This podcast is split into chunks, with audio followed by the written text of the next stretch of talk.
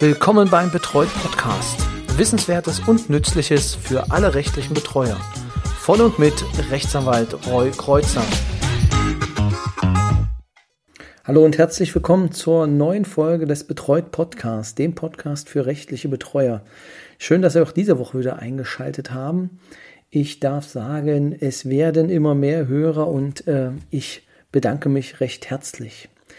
Bevor wir zum neuen Folge, zur neuen Folge kommen, die sich heute mit dem Thema Seehilfen auseinandersetzen wird und deren Zahlung durch das Sozialamt oder beziehungsweise auch das Jobcenter, möchte ich gern äh, noch eine E-Mail ja, vorlesen, die, ich, die mich erreicht hat und die mich auch, ja, wo ich länger drüber nachdenken musste und äh, dem Verfasser recht gebe.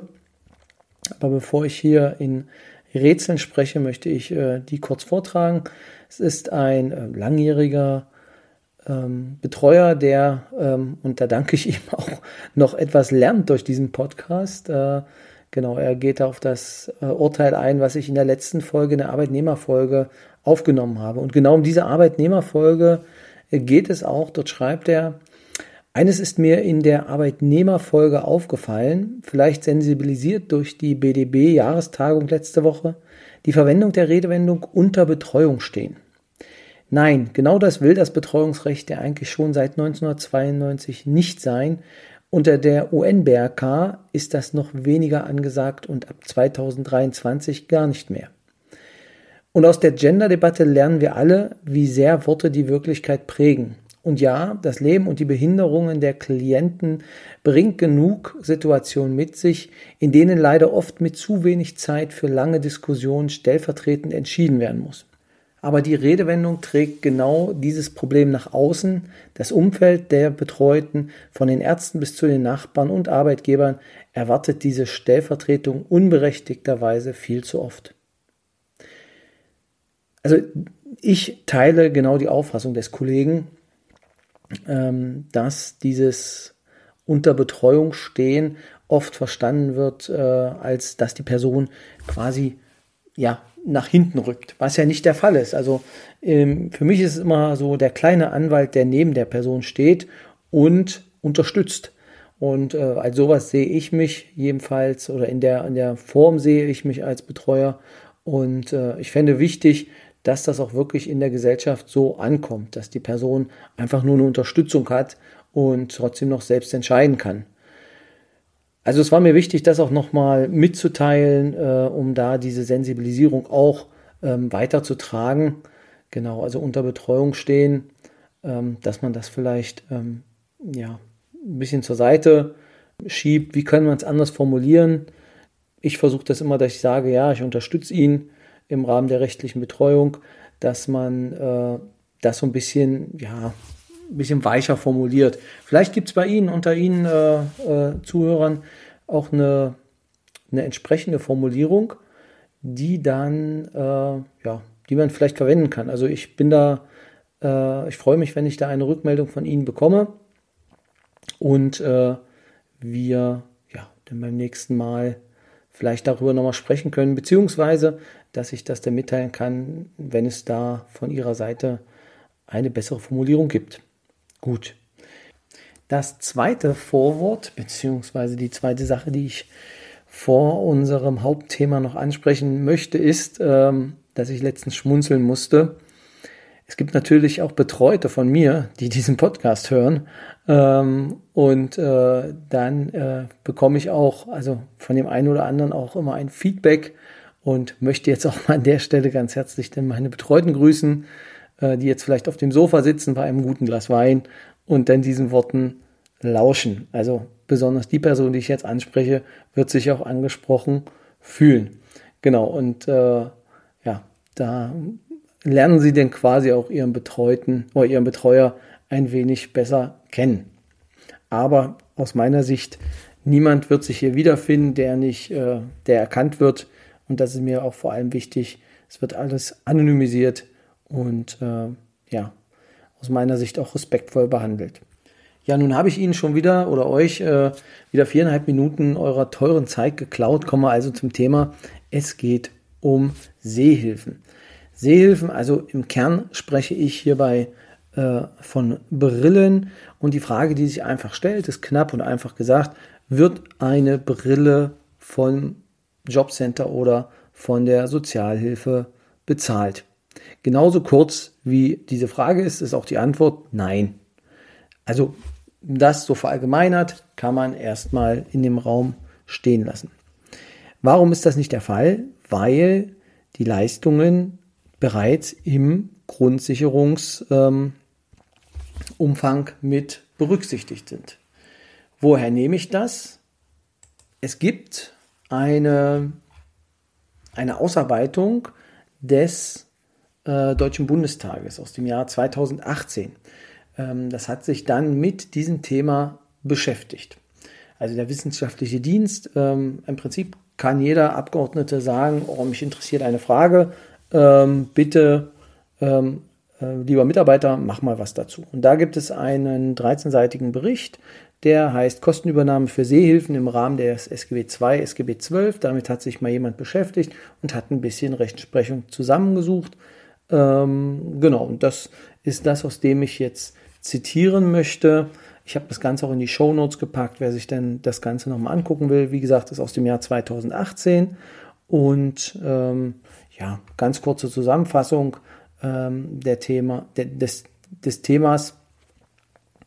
Und äh, das Ganze kommt halt zu dem Fazit, es ist in der Regel Leistung enthalten. Aber, da komme ich gleich zu, es gibt noch eine Lösung, wie man da vielleicht dann trotzdem an die Leistungen äh, herankommen kann. Warum ist es nicht im Leistungsumfang, ähm, beziehungsweise warum wird es nicht extra übernommen? Da es auch keine zusätzlichen Kassenleistungen gibt. Was bedeutet das? Grundsicherungsempfänger sollen nicht schlechter gestellt werden als andere Mitbürger. Allerdings sollen sie auch nicht besser gestellt werden. Und es ist so, dass die Krankenversicherung aktuell keine Kosten mehr übernimmt für ja, eine Brille. Das war jedenfalls bis vor kurzer Zeit noch so. Es gibt jetzt die Möglichkeit, bei ganz hohen Dioptrienzahlen gibt es wieder einen Zuschuss. Das ist relativ neu, aber das lohnt sich dann noch mal zu gucken, ähm, ob man da vielleicht dann noch einen Zuschuss bekommen kann bei neuen Brillen. Ähm, aber die Dioptrienzahlen liegen bei 7,0, glaube ich. Aber das, da müsste ich nochmal nachgucken, habe ich jetzt nicht ganz genau geschaut. Aber da lohnt es sich auf jeden Fall nochmal zu googeln. Es gibt wieder die Möglichkeit, dass Brillen bezuschusst werden. Nicht, äh, oder Brillengläser, nicht in dem großen Maße, aber doch äh, immerhin wieder. Aber zurück da zu unseren Grundsicherungsempfängern. Es ist bereits eine Leistung für Brillen im Regelsatz mit enthalten. Und zwar in der Abteilung 6 bei der regelbedarfsrelevanten, bei den regelbedarfsrelevanten Ausgaben. Und die Leistungen für Gesundheitspflege nach dem sogenannten alten Regelbedarfsermittlungsgesetz, was jetzt noch reformiert wurde, aber stehen insgesamt für die Gesundheitspflege 16,60 Euro pro Monat zur Verfügung und hieraus sind dann auch die Mittel für eine Brille aufzuwenden. So, das ist die Theorie. Praxis sieht natürlich ganz anders aus, aber es waren mal 15 Euro und zwar 2018 und jetzt sind es 16,60 Euro aufgrund der Erhöhung des Regelbedarfs. Aber nach dem Ermittlungsgesetz bedeutet das, ja, dass äh, es berücksichtigt wurde. Jetzt ist natürlich die Frage, ähm, also eine neue Brille wird nicht übernommen, aber ähm, was ist eigentlich der Fall, wenn diese Brille kaputt geht? Also wenn die Brille repariert werden muss. Und da gibt es eine Entscheidung des Bundessozialgerichts aus dem Jahr 2017. Und zwar hat der 14. Senat entschieden, ähm, inwieweit die Brille oder die Reparatur einer Brille als Sonderbedarf nach 24.3 Satz 1 Nummer 3 SGB anzuerkennen ist. Und äh, da wird gesagt, der Gesetzgeber hat bei der Regelung die Anschaffung und Reparatur von orthopädischen Schuhen, Reparaturen von therapeutischen Geräten und Ausrüstungen sowie die Miete von therapeutischen Geräten vorgesehen. Nach Auffassung des äh, Bundessozialgerichts sind die Kosten für eine Brillenreparatur als Sonderbedarf nach 24.3.1 Nummer 3 SGB II anzuerkennen. Der Sonderbedarf nach 24 Absatz 3 sei eingeführt worden, um Bedarfe abzudecken, die nicht in die Ermittlung des Regelbedarfs im Rahmen des ja, Bedarfsermittlungsgesetzes eingeflossen sind. Nicht eingeflossen seien halt die Reparaturen. Genau, das heißt, ähm, dafür muss es einen Sonderbedarf geben. Das heißt, wenn die Brille repariert werden muss, dann würden die Kosten dafür übernommen werden.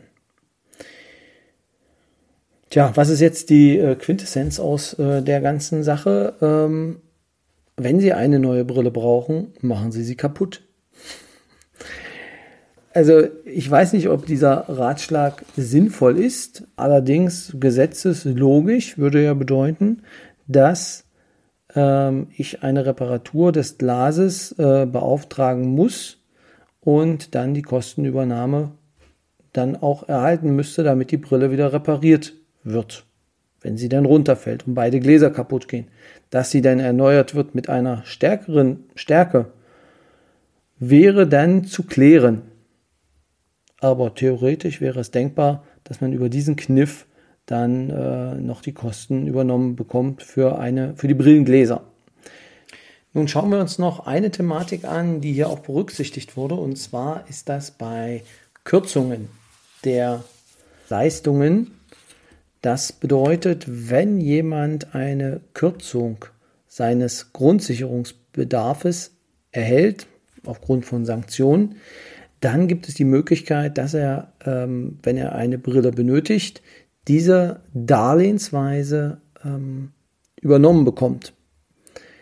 Das ist denkbar, aber ist auch die einzige Variante, wo das dann ähm, in Frage kommt.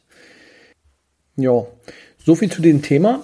Ähm, falls Ihnen da noch etwas einfällt, gerne eine E-Mail an info@betreut.de oder über Twitter oder ähm, Facebook einfach kurz schreiben. Ich werde mich dann äh, ja, dem Thema dann nochmal annehmen und äh, die Antworten dann auch nochmal im nächsten Podcast mitteilen. Ja, ansonsten bleibt mir an der Stelle jetzt nur noch zu sagen, nächste Woche am 19.05. gibt es wieder einen neuen Stammtisch. Einfach anmelden, wer noch nicht dabei ist, äh, auch an stammtisch.betreut.de eine kurze E-Mail und äh, dann nehme ich ihn auf und ähm, dann wird es auch am, also nächste Woche ähm, den Link zu unserer Zoom-Veranstaltung geben. Ich bin schon ganz gespannt. Ähm, zwei Fälle sind bereits in der Pipeline bei mir. Ähm, einer ist von mir, ähm, da geht es mal wieder äh, um mich und mein Amtsgericht. Also so dicke Freunde werden wir wahrscheinlich nie werden. Aber vielleicht, ja, können Sie mir denn dabei helfen bei der, bei der Problemlösung. Ja, wenn Ihnen noch ein Fall auf den Nägeln brennt, einfach dann äh, an mich schicken und dann werden wir ihn besprechen. Aber dazu gibt es dann ähm, spätestens ähm, morgen bzw. am Freitag eine kurze E-Mail als Erinnerung von mir. Aber so viel dazu. Wer das jetzt verspätet hört und nicht, äh, ja, jetzt nicht direkt an den Tagen, wir haben den Stammtisch jeden dritten Donnerstag, einfach trotzdem anmelden. Es lohnt sich, ähm, dabei zu sein. Man nimmt jedes Mal etwas mit. Ähm, jedenfalls ging es mir so und auch von den Leuten, mit denen ich mich unterhalten habe, gab es immer das Feedback, dass es nicht umsonst ist. Soweit von mir. Ich wünsche einen schönen Tag, eine schöne Woche, ein schönes Wochenende, je nachdem, wann Sie mich hören und freue mich, Sie dann wieder oder Ihnen dann wieder im Ohr sitzen zu dürfen. Bis dahin. Tschüss.